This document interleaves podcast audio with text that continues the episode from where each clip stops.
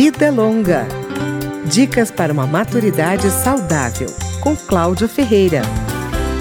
Vários sinais podem nos mostrar a possibilidade de violência familiar contra o idoso, lesões corporais inexplicadas, demora na busca de atendimento médico e descuido com a higiene pessoal. O profissional de saúde também pode observar se há discordância entre as histórias contadas pelo paciente e pelo cuidador, ausência do familiar na consulta ou recusa a visita domiciliar. Denúncias sobre violência contra o idoso podem ser feitas pelo Disque 100. A ligação é gratuita e a denúncia pode ser anônima. Vida Longa, no Dia Mundial do Idoso.